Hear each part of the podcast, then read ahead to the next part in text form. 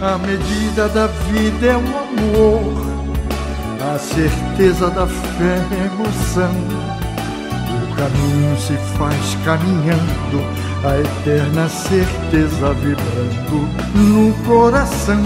Cem anos de vida para festejar, a obra do tempo irá guardar a imagem do homem, do bem que ele faz. Parabéns parabéns, muitas felicidades, saúde. A navegar na tua senda. Muita paz para todos. Que assim seja.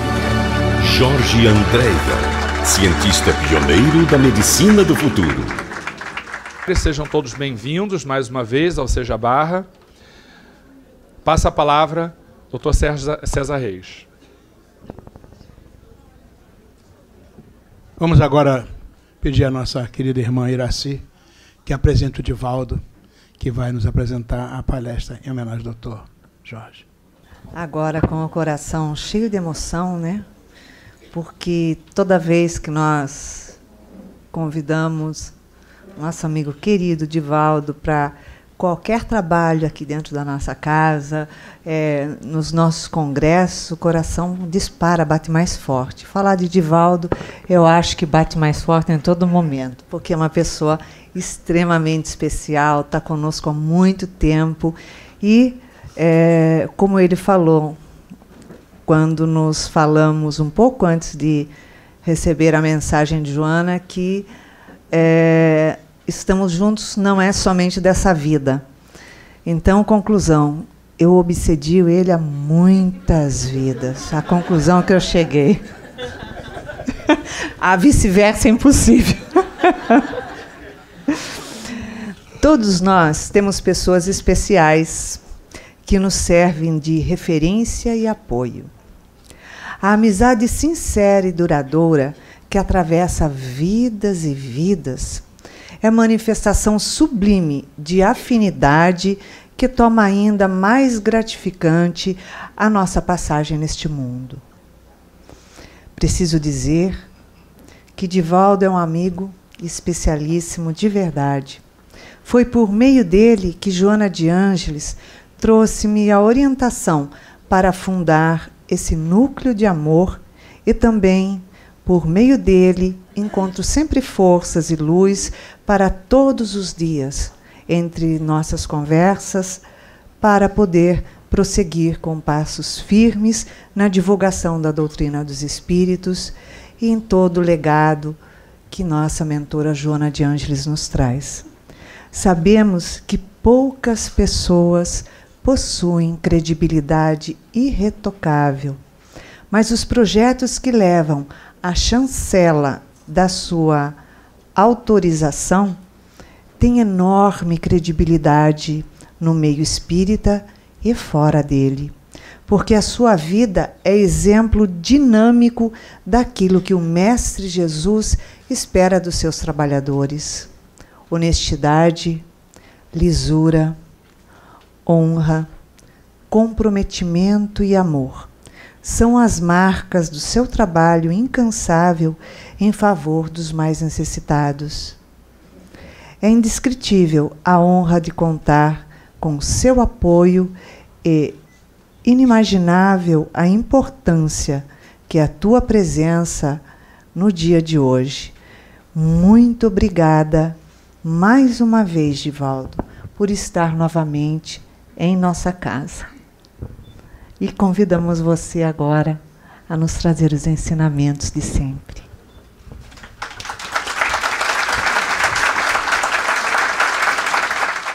Senhoras, senhores, queridas irmãs, queridos irmãos espíritas, caros amigos que nos acompanham através das diferentes emissoras de internet, nossos votos cordiais de muita paz. O filósofo latino Marco Túlio Cícero asseverou que a história é a pedra de toque que desgasta o erro e faz brilhar a verdade. Dezessete séculos depois, no período em que a ciência divorciava-se da religião, Lord Bacon, representando as inteligências notáveis da época, estabeleceu que uma filosofia superficial conduz a mente humana ao materialismo, enquanto que uma filosofia profunda condula à verdadeira religião. O nosso encontro desta tarde inolvidável é exatamente para evocarmos essa pedra de toque que a história, narrando a respeito daqueles que optaram na vida pela arte de amar e que, através dos caminhos difíceis da ciência, encontraram-se com Deus, ao mesmo tempo que aqueles outros abandonaram as filosofias de superfície para penetrarem no âmago das incógnitas do ser, do destino e do sofrimento, optando pela religiosidade.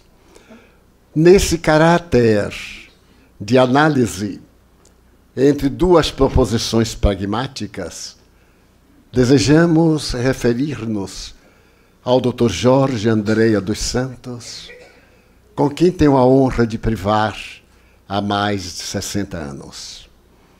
Mas antes de referir-me particularmente ao amigo e irmão notável investigador na área da psiquiatria, da psicanálise, da biologia médica e da psicologia, gostaria de evocar uma bela manhã de primavera em uma cidade perdida no enclave entre a Alemanha e a França.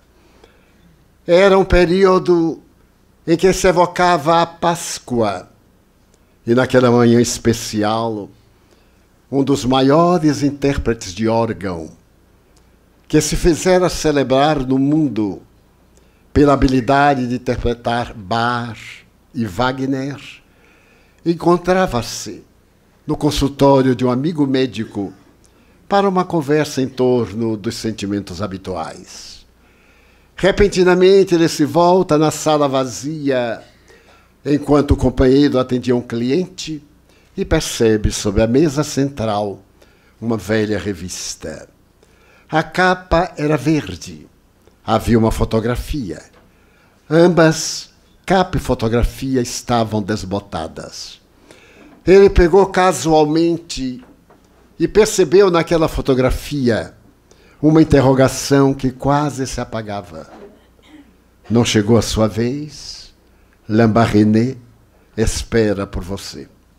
Curiosamente, foi à página onde se encontrava aquela fotografia e leu que uma missão, depois de haver estado na França equatorial, na África, às margens do rio Ogova, havia abandonado a comunidade de 13 etnias que padeciam da terrível enfermidade transmitida pela mosca tsetse, particularmente a doença do sono, e outras tantas que vitimavam as populações africanas daquela região. Ele leu desinteressadamente e sentiu algo estranho pulsar no seu mundo íntimo. Ele era um organista, o mais famoso do século XX. E estamos no ano de 1900.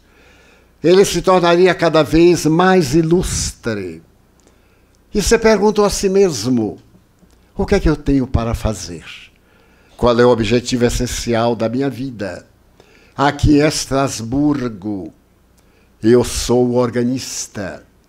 Eu levo a mensagem da beleza àqueles que anelam pela linguagem sublime de Deus, que é a música. E que mais? Construí o meu lar, a família está por nascer Encontro-me ainda no período agradável da lua de mel. O que é que eu poderia fazer mais?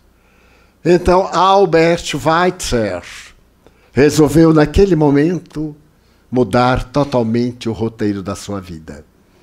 Depois de dialogar com o médico e com a esposa, ele viajou a Paris, matriculou-se na Salpêtrière para fazer o curso de medicina.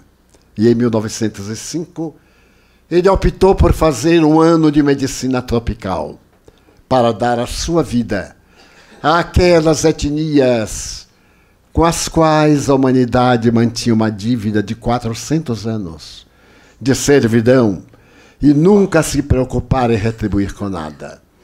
É assim que nasce a história de um dos homens mais notáveis do século XX. Porque logo depois, em 1906, ele parte de Marsella, com destino à África Equatorial Francesa, levando muitos medicamentos.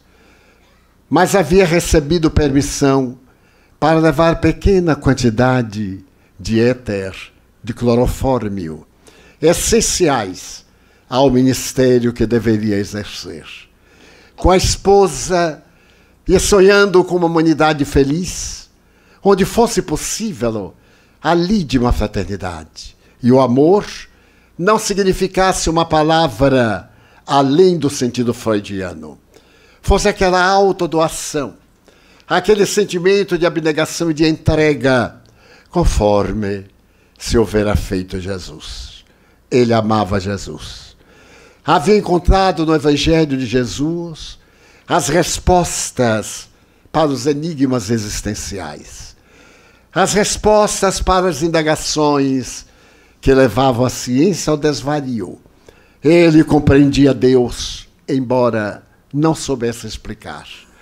A sua alma cantava as belas sinfonias da esperança, acreditando em uma lei cósmica que dera início ao tudo, sempre através de etapas sucessivas do processo da evolução.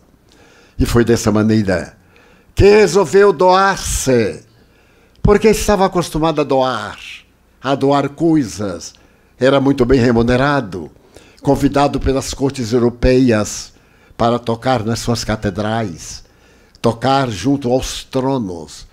Mas agora era uma mensagem de convivência convivência com a dor entender o outro, embora não lhe conhecesse o idioma. Falava-se muito mal o idioma francês na África Equatorial. Mas aquelas várias doutrinas de superstição, as várias ideologias idiomáticas, que afinal de contas não tinham regras gramaticais, isso fascinava. E depois de um mês de viagem, ele chega ao venerando rio Ogova, adentra-se utilizando de uma embarcação menor, e vai parar na aldeia abandonada, naquele lugar que um dia se chamara Lambarene.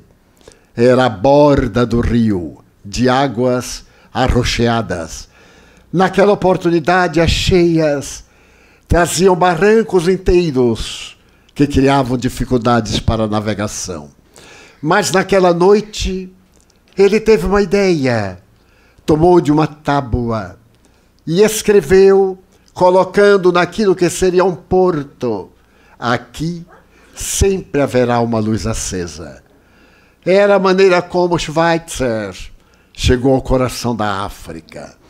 Mas logo, à medida em que ele se estabelecia, ele pôde ver a miséria, não somente a miséria socioeconômica, a miséria moral o estado em que se encontravam aquelas criaturas, a promiscuidade, a falta de higiene, os relacionamentos múltiplos, as infecções dolorosas, as enfermidades sexuais transmitidas de maneira lamentável. E não teve outra alternativa senão, naquela mesma noite de cansaço, de atender a um paciente que possuía um enorme bócio e se ele não fosse operado de emergência, naturalmente morreria. Mas não tinha ninguém para o ajudar, exceto a esposa, que estava muito cansada. Apresentou-se-lhe um magarefe, era o mais hábil, talvez a pessoa mais lúcida da pequena Lambarrené. Ele tinha habilidade de cortar as carnes dos animais para que os homens se utilizassem. Poderia ser útil, talvez como auxiliar de enfermagem. E foi assim que naquela noite os tambores soaram no alto das florestas africanas. Aqui chegou um doutor. Ele mata o indivíduo, tira a doença e ressuscita-o. Era a chegada do éter àquelas comunidades perdidas na África Equatorial. Albert Schweitzer se tornaria o pai da humanidade sofredora. Como escreveu um dos seus biógrafos, John Farrell, o profeta das selvas. Porque ele irá trabalhar com as próprias mãos, que chegaram ao ponto de entrar em tremedeira, de o impedirem de operar para construir barracos, já que os africanos não tinham interesse em construir nada. Não havia o interesse da troca de moedas, da aquisição de qualquer coisa. A natureza dava-lhes o essencial. Dessa maneira, não necessitavam de servir de ganhar. Alimentavam-se, dormiam, bloqueavam, e a vida seguia da sua naturalidade, para eles habitual e a melhor. E ele se dedica a construir pavilhões e elege uma frase que deveria ser o poema da sua vida: Reverence for Life respeito pela vida. Com esta frase, Schweitzer sensibiliza o mundo e atrai para sua pequena Lambarene as etnias dispersas pela região, que quando tem um doente, vem não apenas o paciente, mas toda a família, trazendo também seus animais, trazendo a sua forma de viver e transformando a pequena Lambarrené numa verdadeira epopeia de desconcertos. Mas ele cresce amando aquela gente. E aos domingos, ele se recorda de que a música poderá talvez sensibilizar aqueles indivíduos grotescos, acostumados a outros tipos de musicalidade. Não tinham ouvido jamais uma nota, uma referência a respeito da melodia clássica, do ritmo. O ritmo ali existente era sensual, era bélico, era apaziguador.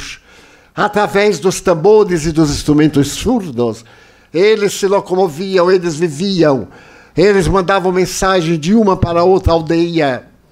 Schweitzer resolve aos domingos pela manhã tocar órgão, porque uma sociedade de Paris, uma casa de órgãos, prepara um órgão especial para suportar as temperaturas, a umidade do ar, que chegava muitas vezes a 90%, dificultando a respiração.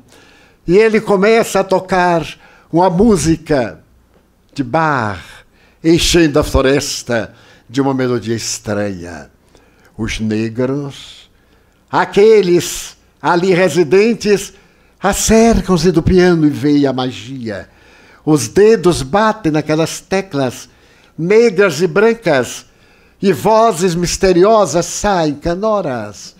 Melodias bailam no ar, e ele se entusiasma e toca a missa segundo São Mateus.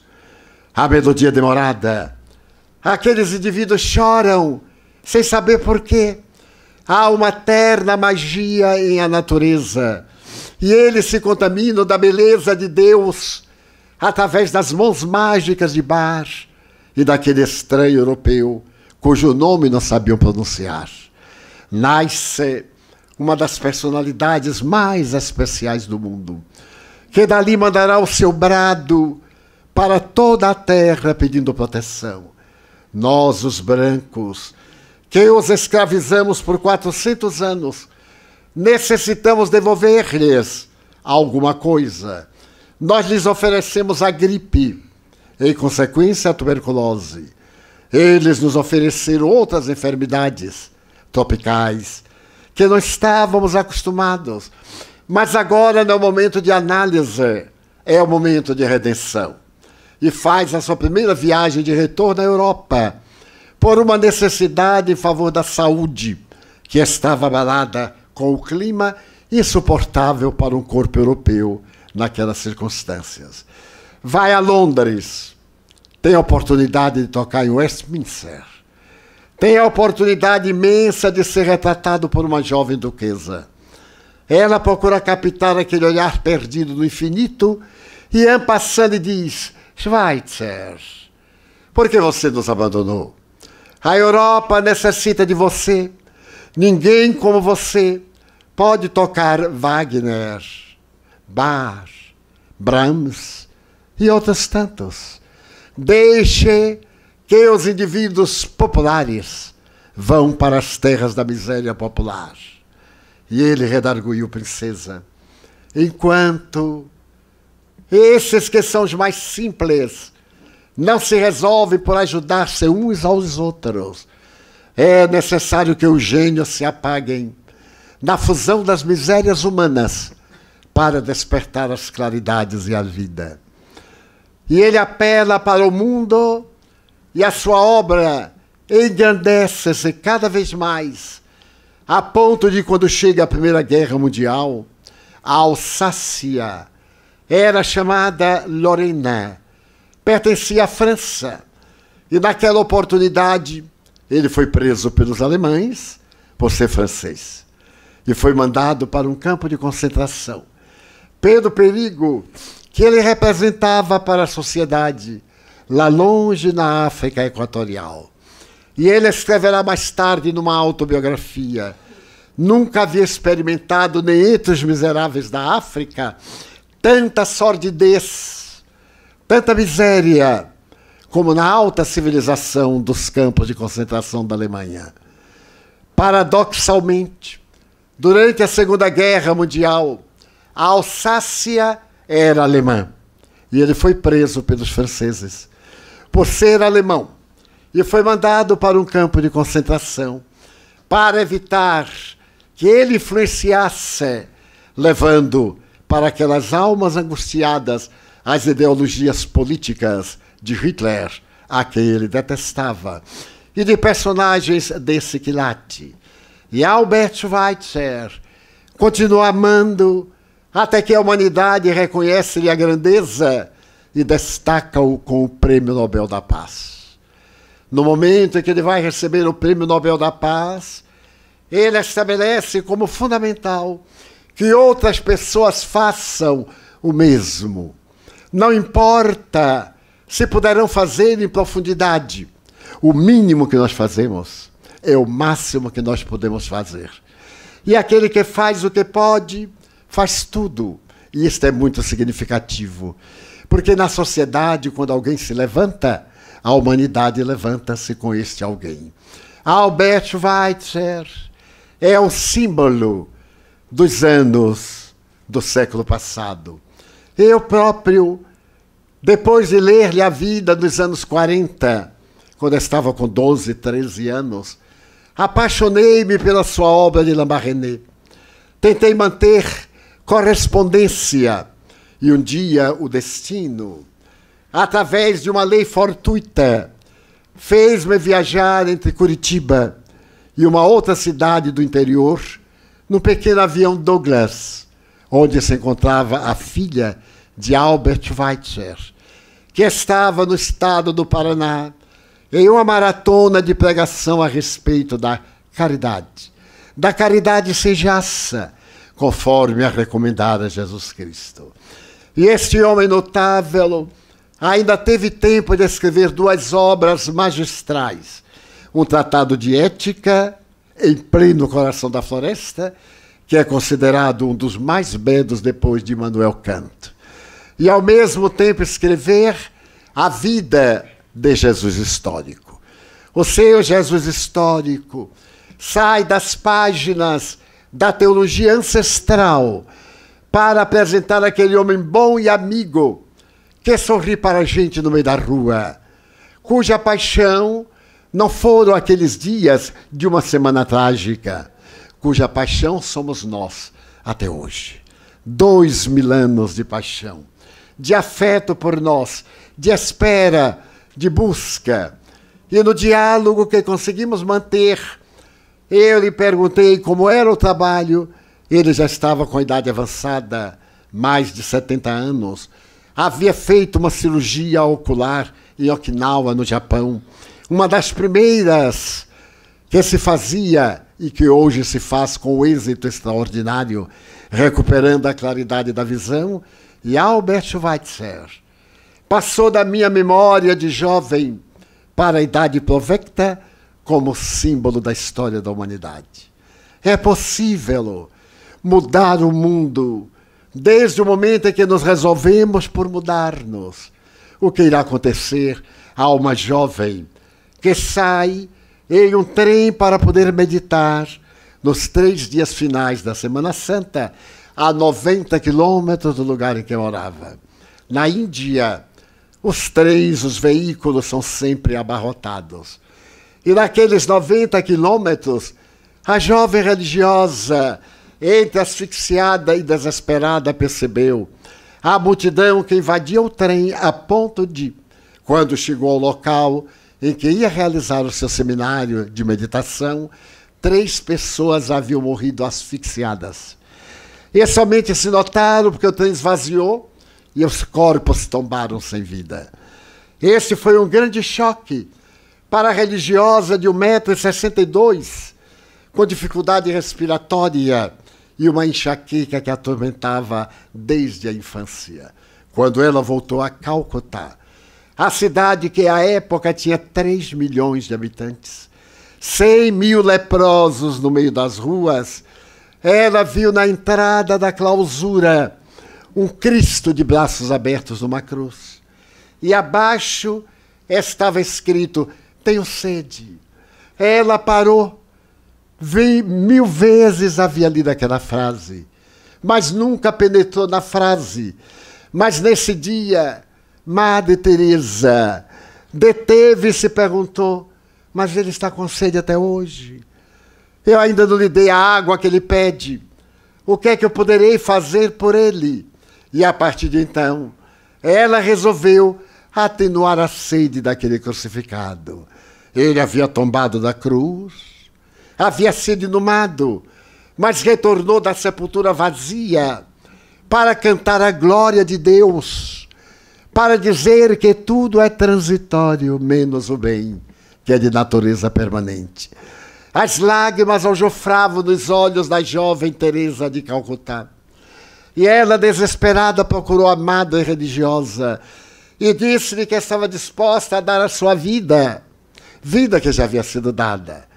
Ela se houvera consagrado noiva de Jesus, consorciara-se no dia de receber o hábito. Que mais poderia fazer? Ela então explicou que era somente uma professora de inglês para as meninas de classe média e alta da cidade de Calcutá. Não era isso que matava a sede dos infelizes. Ela desejava levar a água da vida àqueles para quem ele viera, e que eram os invisíveis, jogados nas latas de lixo no meio da rua. Eram aqueles dos velhos templos hindus, que não tinham oportunidade de encontrar vida para os párias. Ela havia elegido os párias cuja sombra tornavam as pessoas infectadas, tornava-as infectadas. Dessa maneira nasce essa mulher de ouro que comoveu o século XX. Ela encontra resistência, apela para o Papa. Desejava tirar as vestes sacerdotais, usar apenas, como qualquer indiana, um sauri, quatro metros de um tecido branco debruado de azul enrolado pelo corpo semidespido, apenas com tecido coberto, cobrindo-lhe as partes pudentes. É dessa forma que ela vai dormir em um chiqueiro que lhe é emprestado por uma aluna. E ali com os suínos, ela compreende o desafio que ele, o seu noivo e marido espiritual, lhe havia reservado. Não é necessário detalhar a vida de Madre Teresa que teve a coragem de dizer ao príncipe Charles, quando esse lhe entregou um dos maiores prêmios do mundo, que somente foi entregue duas vezes. A primeira vez, em memória de Kennedy, o ex-presidente da República Americana.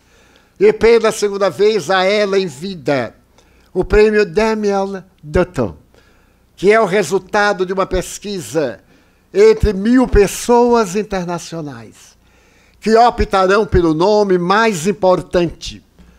E ela foi exaltada por mil pessoas desconhecidas do mundo.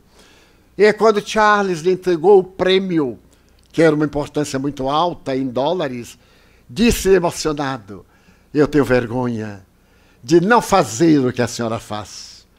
E ela não perdeu a oportunidade de desavergonhá-lo. Pois, príncipe, está na hora de começar. É somente deixar a vergonha de lado e começar a fazer qualquer coisa. Mas não se deteve aí. Quando era célebre, e o próprio Papa lhe havia dado um automóvel de luxo, que ela vendeu na época por 20 mil dólares, para que não andasse pelas ruas de Calcutá, utilizasse-se do veículo. Ela optou por continuar andando e, com o dinheiro do automóvel, construir um lar para crianças nas Filipinas. Essa mulher extraordinária vai à idade de 85 anos. Coloca o marca-passo. O Papa João Paulo II manda chamá-la para que venha viver no Vaticano. E ela, contra gosto, se transfere, mas obedece ao Papa. Continua suas viagens. É a pioneira no tratamento à AIDS em Nova York. Ela, sabendo de que os portadores de AIDS morriam na rua como moscas, nos bairros elegantes, eles eram jogados sob os viadutos, naqueles já distantes 1980, 85, quando a AIDS era considerada a lepra moderna. Ela vai com as suas irmãs para atendê-los. É ali numa pequenina casa dedicada a Nossa Senhora da Consolação. As suas filhas atendem para morrer, porque o seu objetivo não era curar corpos, era preparar para a vida eterna, era ajudar a morrer, morrer em paz.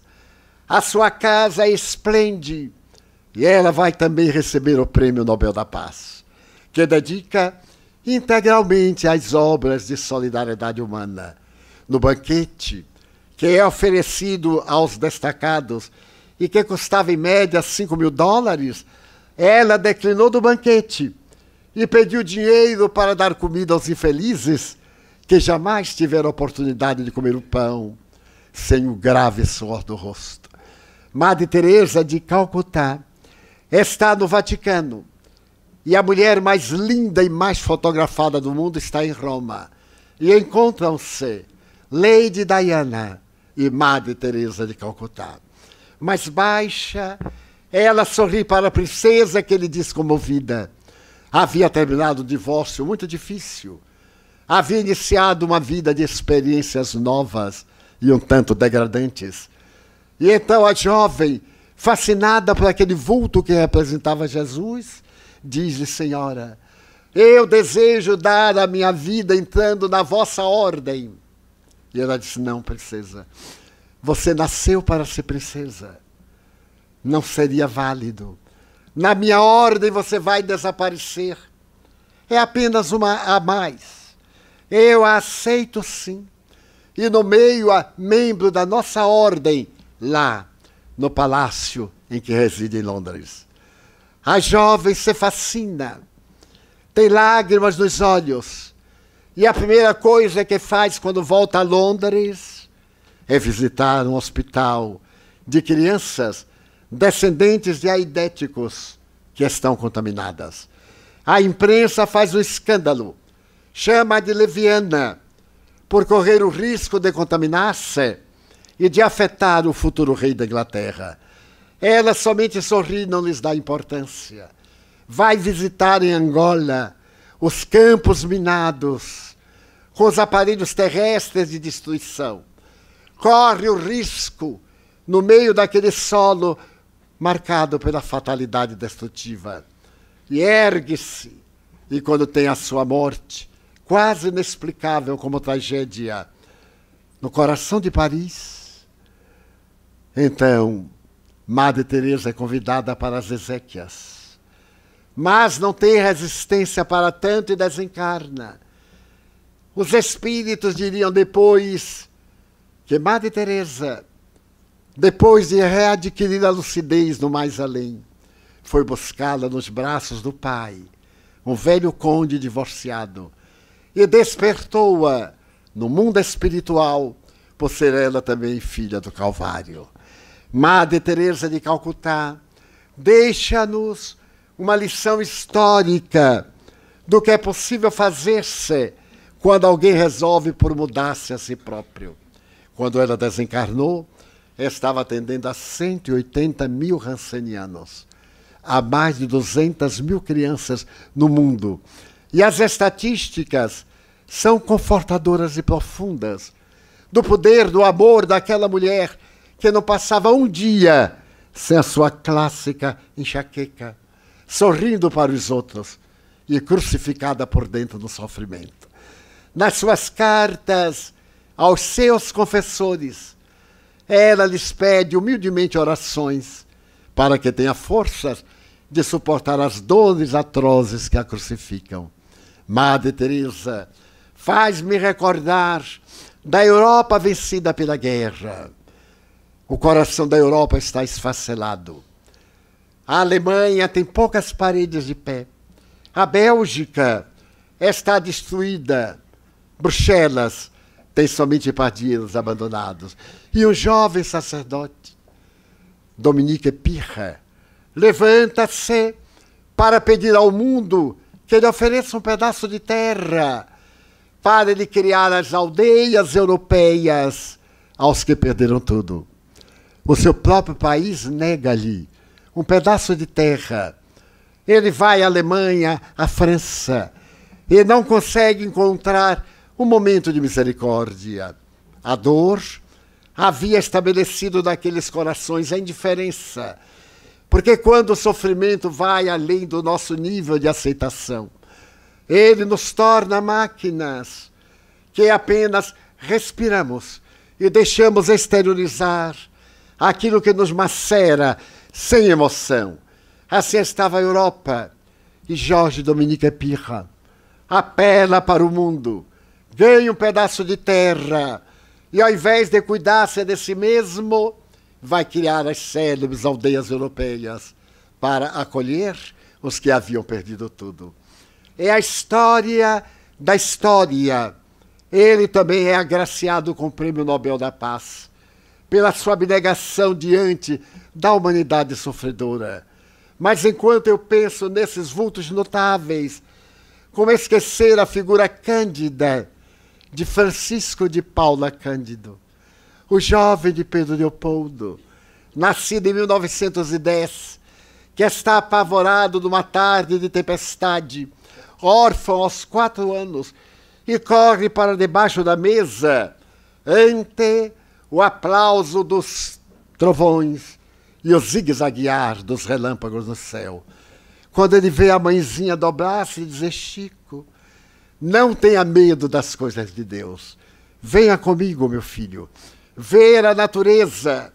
Ele sai trêmulo e Dona Maria João de Deus leva-o para que ele veja o balé da natureza, os choques elétricos em pleno coração da natureza e o aplauso dos trovões ribombando à distância.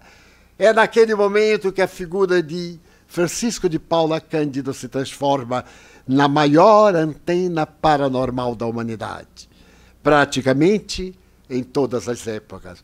Nasce o médio ímpar, naquele ímpar indivíduo que é caracterizado pela dor e pela alegria de viver. Na sua larga existência, ele consola milhões de pessoas. Ele tem tempo para todos, menos para si próprio. Mas isso não é importante. Importante é o que ele possa fazer aos outros, dignificando, ajudando a crescer, sorrindo para a vida e dizendo que o sentido da vida é amar, que aquele que ama é plenamente feliz. Todos nós desejamos ser amados, porque todos nós somos crianças feridas do conceito junguiano. Chegamos à idade adulta com nossas feridas infantis que não foram cicatrizadas. Mas ele que tinha muitas feridas não cicatrizadas, não se preocupa com essas, mas se preocupa em cicatrizar as feridas da alma, que são responsáveis pelas enfermidades do corpo, da emoção, da mente.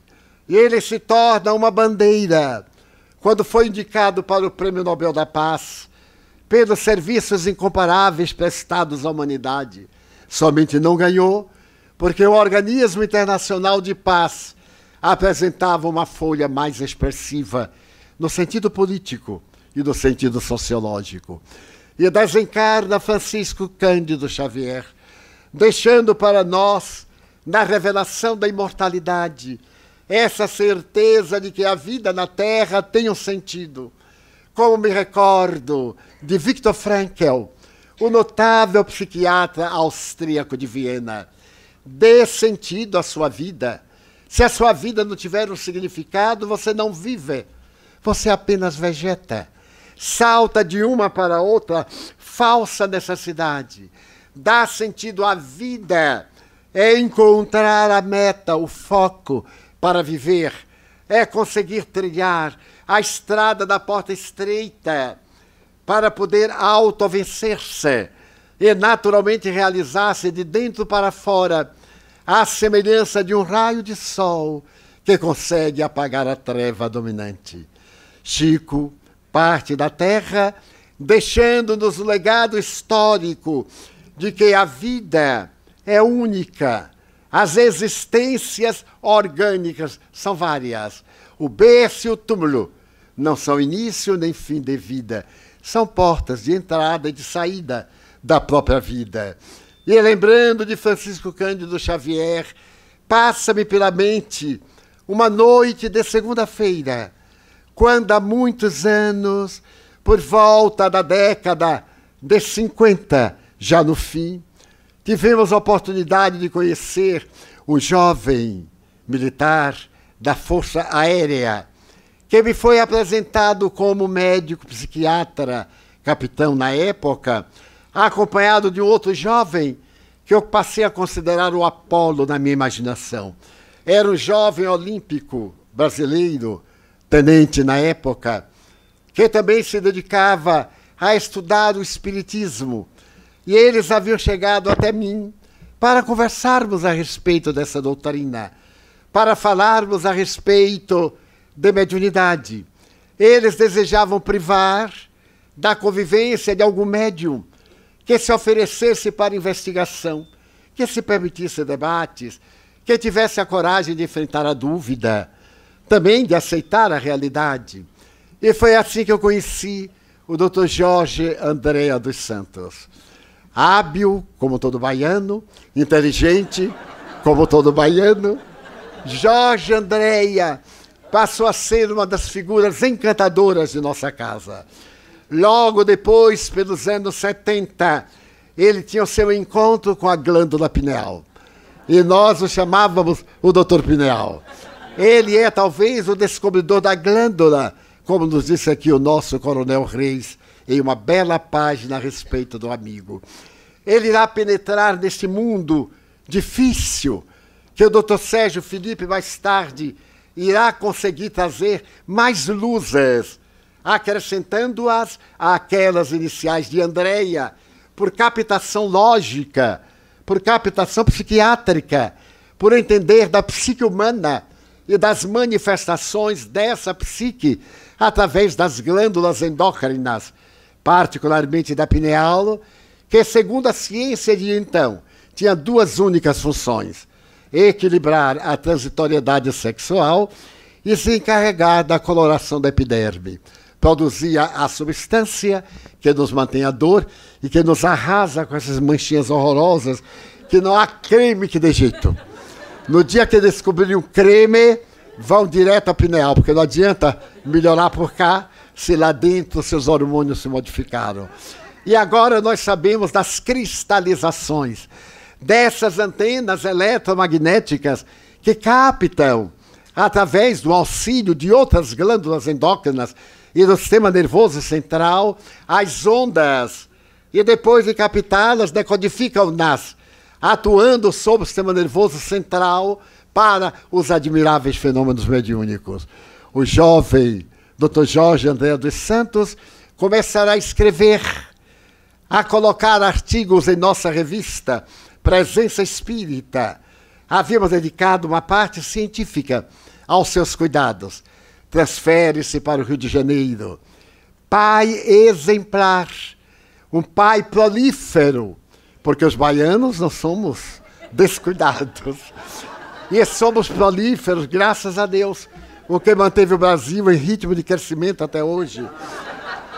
Então, com uma mulher admirável, a sua esposa, a quem eu conheci, foi um dos melhores exemplos de esposa e de mãe, que concordava em absoluto com as ideias espiritistas do Dr. Jorge Andreia, e que depois de um período de fecundidade optou pela laqueadura das trompas.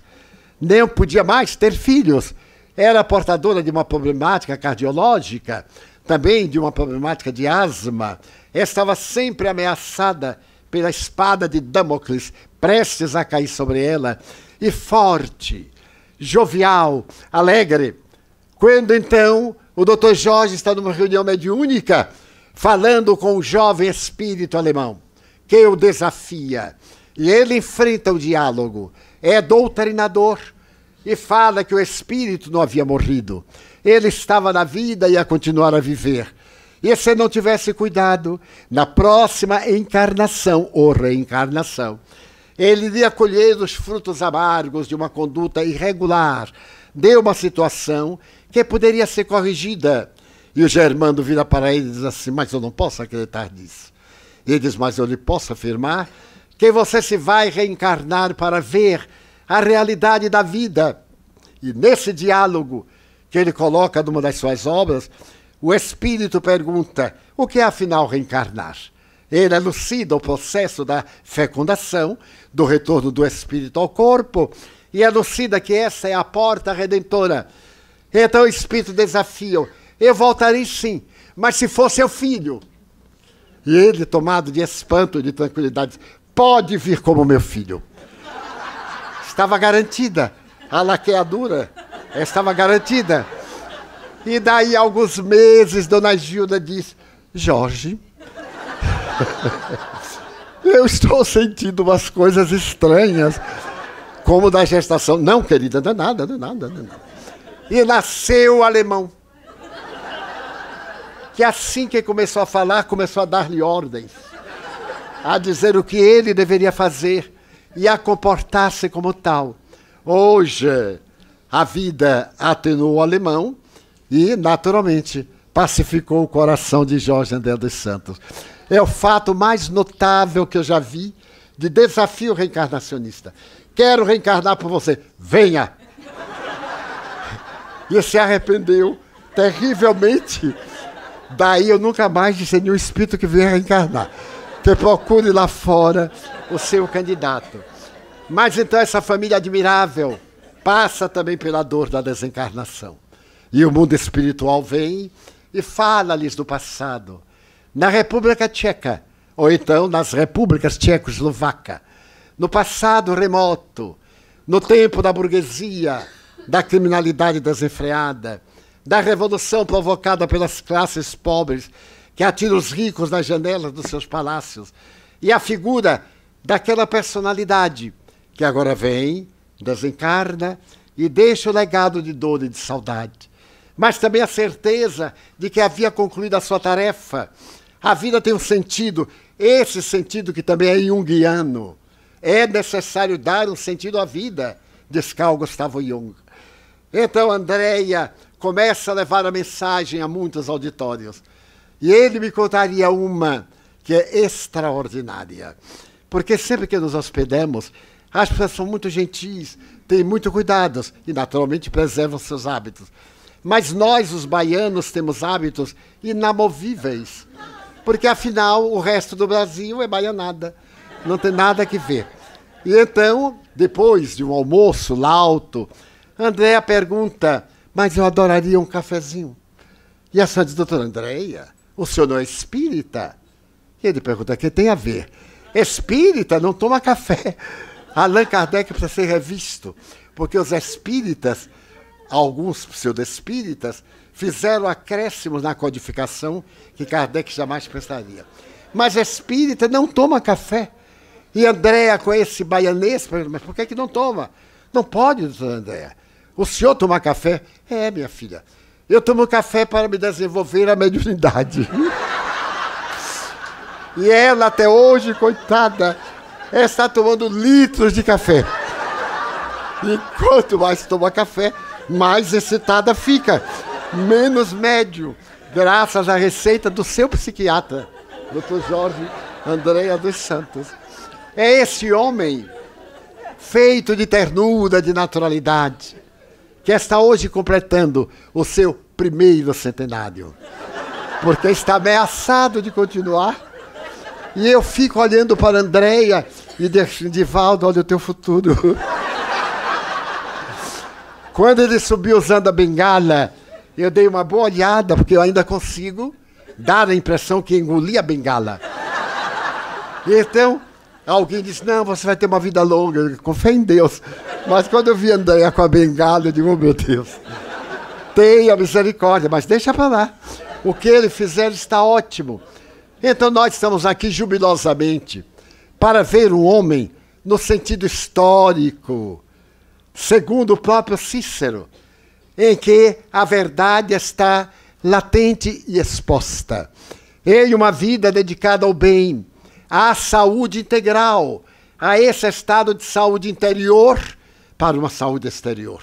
A alegria imensa de viver nesses quase 60 anos ou um pouco mais, jamais ouvi reagir de maneira intempestiva. Jamais ouvi censurar uma pessoa, que afinal uma censura de vez em quando faz muito bem. Evangelho à parte, a gente fala, depois volta ao Evangelho. Jamais ouvi desgostoso de alguém. Em nosso relacionamento, que eu poderia dizer quase foi íntimo, nunca dele ouvi uma queixa, uma reprimenda, uma reclamação, tudo estava sempre muito bem sua irmã, minha amiga muito querida, Nisa, as suas irmãs, afinal, que fazem parte da nossa afetividade desde há muitos anos. Também o exemplo, esse exemplo da mulher espírita, enviuvando muito jovem. Um dia me diria ela, jovem e bela, ela diria assim, Divaldo, eu tive o marido mais notável da vida. Então nenhum deles vai preencher essa ausência não é que eu vá viver da memória, eu vou viver da plenitude. E viveu na plenitude da memória do seu marido, cumprindo seus deveres, atendendo a sua família, e hoje, também idosa e em paz na cidade do Salvador, continua na sua trajetória dessa doutrina, filosofia profunda, que, segundo Lord Bacon, leva ao estado de religiosidade. Nos dá uma religião do amor, do amor predicado por Jesus Cristo, desse amor que nos leva, se necessário, ao sacrifício, mas com a satisfação imensa de que o holocausto não é uma punição. Quando eu era jovem, o que não faz muito tempo, eu li no Evangelho uma frase que me perturbou. A dor é a bênção que Deus oferece aos seus eleitos. Eu digo, nossa, se essa é a bênção que ele oferece, quando está com raiva, o que é que ele não manda? Se a dor é uma bênção. E não entendi, confesso. E não concordava. Afinal, o pensamento é do Espírito Amigo, de Joana de Ângeles, através da médium Jafé. Ele diz, mas como a dor pode ser a bênção que Deus nos dá? É que eu pensava linear do materialismo que realmente é a dor que Deus confere para que nós lapidemos o caráter, para que a ganga que cobre o diamante desapareça e ele possa brilhar como uma estrela. Hoje, e desde já há alguns anos, eu considero que realmente a dor é uma benção, que quando nós sabemos entender, sem qualquer masoquismo, dá-nos uma alegria interior de sermos a vítima ainda estava naquela fase de preparação, quando o espírito amigo me escreveu uma carta. E ele dizia: Divaldo, se alguém falar mal de ti, agradece a Deus. Se alguém por acaso te perseguir, agradece a Deus. E eu disse, mas que coisa louca, como é que eu vou agradecer que me fazem mal? Ele dizia mais: se alguém te bater, agradece a Deus. E se alguém te matar, agradece a Deus. Porque em qualquer uma dessas situações tu foste a vítima. Infeliz não é aquele que chora, mas é aquele que se torna responsável pelas lágrimas. Desditoso é aquele que leva a dor ao seu irmão. Desventurado é aquele que perdeu o caminho da autoiluminação. Infeliz é todo aquele que não sabe valorizar a vida, mas aquele que sofre, aquele que tem a experiência da solidão, aquele que tem a meta difícil de ser alcançada. Esses são bem-aventurados, porque estão na estrada da reparação e terão a oportunidade de ver a Deus, no bom sentido da palavra, de integrar-se na consciência cósmica. A partir dessa reflexão já longínqua, estabeleci a minha religiosidade espírita entre mim e a divindade, demonstrando que qualquer acontecimento na vida tem o seu sentido. Ao invés de reagir, agir. Ao invés de reacionar, reflexionar. E procurar tirar o melhor, como diz o Evangelho de Jesus, do mal, o Senhor tira todo o bem. Então, estamos hoje celebrando uma data realmente muito significativa, por ter presente, depois de 100 anos, um companheiro de uma estrada longa. E ainda me lembro da consolação que senti quando lendo o notável livro escrito por Francisco Cândido Xavier, O Ave Cristo, um espírito pede a oportunidade de reencarnar para trazer o seu filho, que era politeísta e ainda se encontrava nos santuários da época, para trazer Cristo ao seu coração. E as entidades que vigiam no mundo nosso destino deram-lhe 100 anos você terá um crédito durante 100 anos para sensibilizar o seu filho.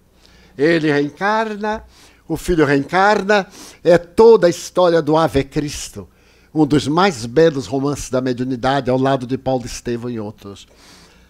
E apesar do seu holocausto, ele não logra sensibilizar o filho. Aqueles 100 anos de devotamento do irmão Corvino para sensibilizar Tassiano passaram como se fosse um solau, um momento. Mas, por fim, 1600 anos depois, ele conseguiu realmente tocar o filho nesta última existência aqui no Brasil, quando seu filho, dominado por uma dor terrível da morte da esposa querida com 11 meses apenas de matrimônio, procura uma resposta e vai encontrar na mediunidade a vida estuante, as cartas que ela manda do além, fazendo noivado de primícias para a infinidade do tempo. E Arnaldo Rocha retorna então aos braços de irmão Corvino, o doutor Bezerra de Menezes, que já naquela época, 172 depois de Cristo, se dedicava a cuidar de criancinhas órfãs. Ele resgata o filho, pensando nesse esforço dos nossos guias, que se encarregam de cuidar de nós. Muito antes, eu estive pensando em Joana de Ângeles. São 89 anos da minha atual existência. Ela me disse que durante oito anos estive fazendo exercícios de mediunidade no além, recebendo banhos magnéticos de impregnação mediúnica. Digo já mais de 100 anos. Não tenho direito de defraudá-la. Alguém, por amor, retira do seu calendário mais de 100 anos para poder atender uma alma querida nesse fosso das reencarnações. E sempre sorridente, dizendo: Adiante, meu filho. Não te preocupes por cair. Preocupa-te por levantar-te. Somente cai aquele que anda. Se alguém te disser que jamais levou um tombo, tranquiliza-te, responde, e nunca saíste do lugar. Só leva o tombo quem se movimenta. Então não te preocupes, mas faz o bem, mesmo quando o bem reaja, ou a tua ação não seja compreendida. Não importa. Não vais fazer o bem para receber compensação. Vais fazer o bem porque o bem a ti faz bem. E quando faz bem, nos dá dignidade, nos eleva. Há dois dias estávamos em nossa casa, evocando a desencarnação de Clara de Assis. E nos recordávamos da sua abnegação, do seu amor a Francisco, quando ela é chamada plantinha de Francisco, a sua dedicação integral. E numa das vezes que visitei a tumba de São Francisco, a querida mentora vem e faz uma exoração, mais ou menos nestas palavras: Pai Francisco, pax et bonus. Estamos vivendo uma hora de amargura. A terra estertora. As criaturas humanas perderam a diretriz de si mesmas. Os seres humanos caminham sem norte. Volta, Pai Francisco. Vem ensinar-nos o amor.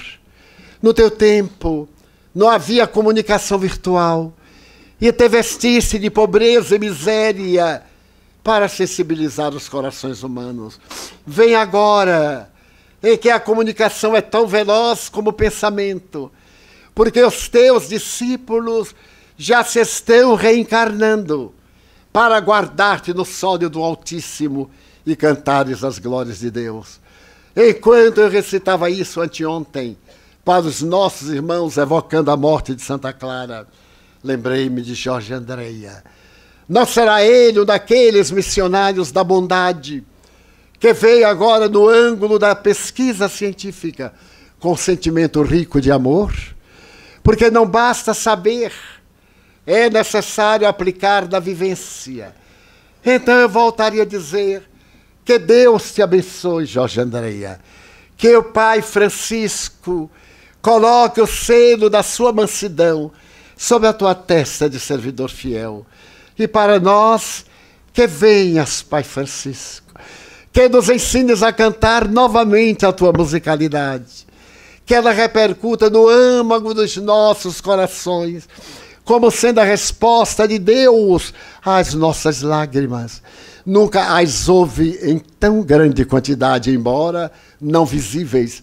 Por detrás da nossa persona, da nossa máscara, há muita lágrima que está por descer, há muita dor que sangra, mas que se transforma no hino de bênçãos à tua misericórdia tu que nos ensinaste ser consolador ao invés de consolado, servidor ao invés de ser servido, vem novamente e ensina-nos a amar, para que os dias de amanhã sejam mais belos e florescidos.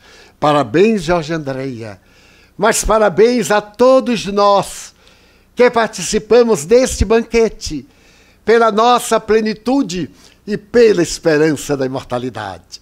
Muita paz.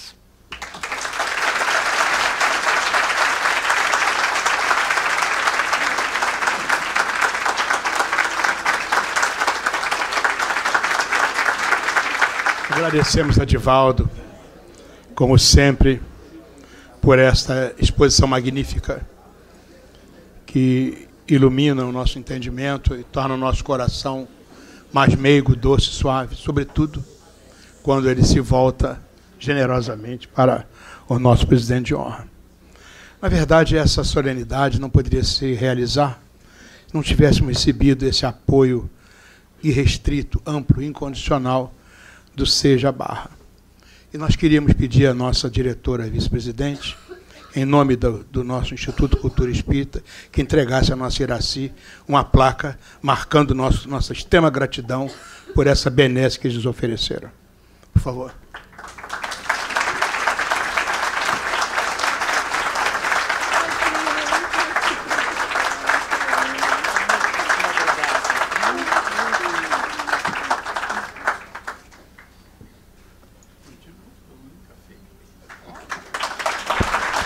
Não tenho palavras realmente para agradecer em nome da casa, de todos os trabalhadores, porque essa placa pertence à família Seja Barra.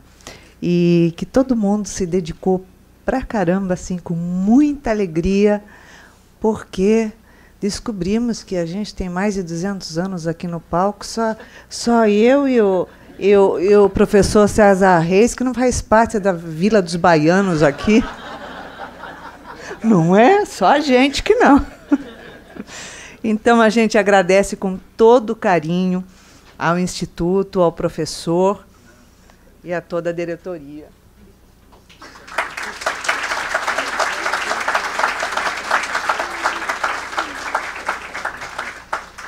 Temos também o nosso Saulo de Tarso, é, que se propõe a fazer a entrega de uma placa. Por favor.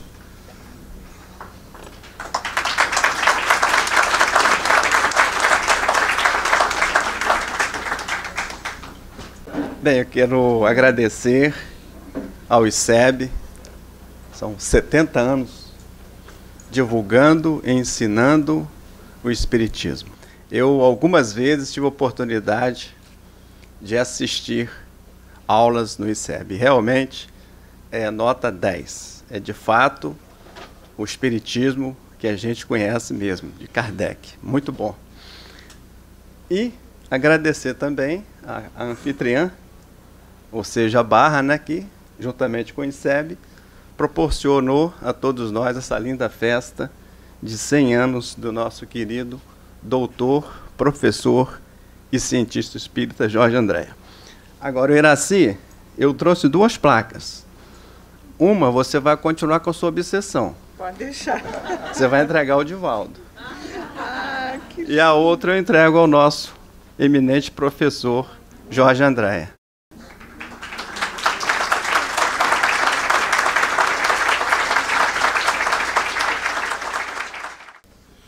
Nós também vamos entregar é, uns kits contendo o extraordinário livro Um Homem de 100 Anos, que publica um livro com 733 páginas.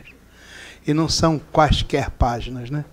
Na verdade, ali está o sumo de toda a sua inteligência, sua dedicação, seus estudos, sua pesquisa. Um livro maravilhoso que está saindo agora, está aí. Todos vocês que se inscreveram estão recebendo o livro, né? Também estamos entregando um DVD que foi feito com o nosso André Trigueiro, um profissional, né? entrevistou o doutor Jorge, uma entrevista linda, né? e com a edição que foi feita. Esse é um trabalho maravilhoso que vocês estarão recebendo aí.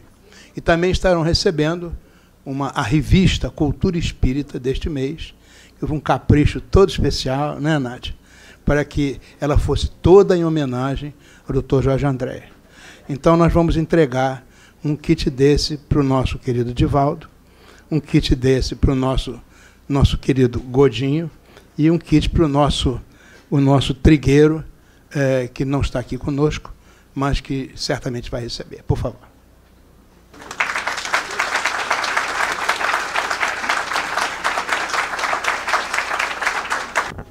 Peço agora a gentileza de a nossa presidente, Iraci Campos, fazer a entrega de uma placa também para o Jorge Godinho, por favor.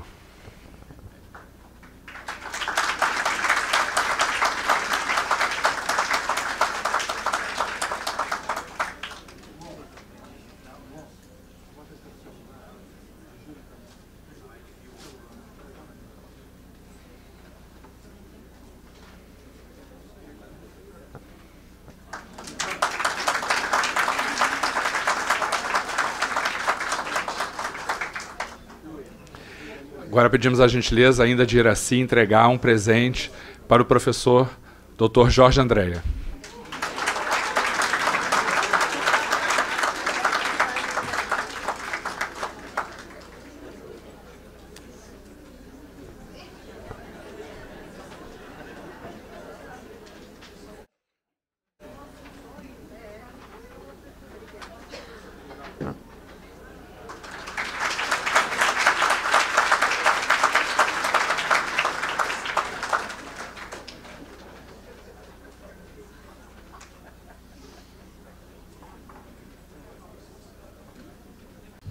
Meus amigos, estamos chegando ao final dessa reunião.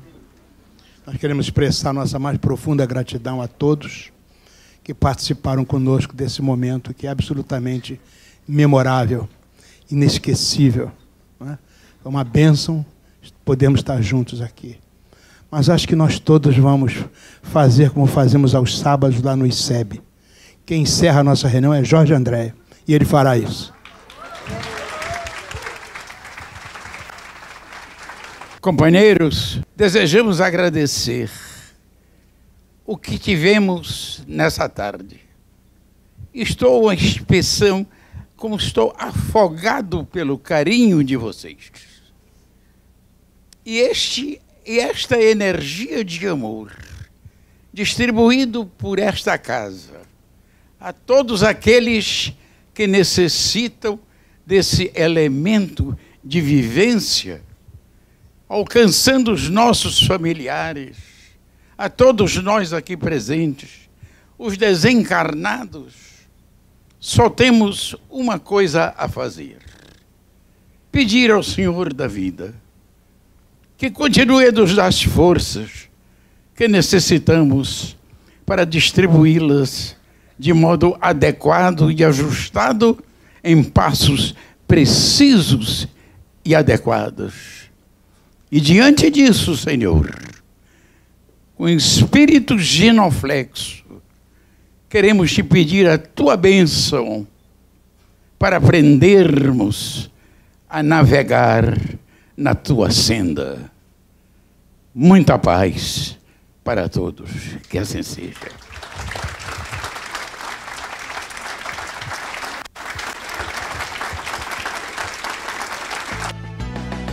A medida da vida é o amor, a certeza da fé é emoção. O caminho se faz caminhando, a eterna certeza vibrando no coração. Cem anos de vida para festejar, a obra do tempo irá guardar a imagem do homem, do bem que ele faz. Parabéns parabéns, muitas felicidades, saúde e paz. Parabéns, muitas felicidades, saúde e paz. Jorge Andréia, cientista pioneiro da medicina do futuro.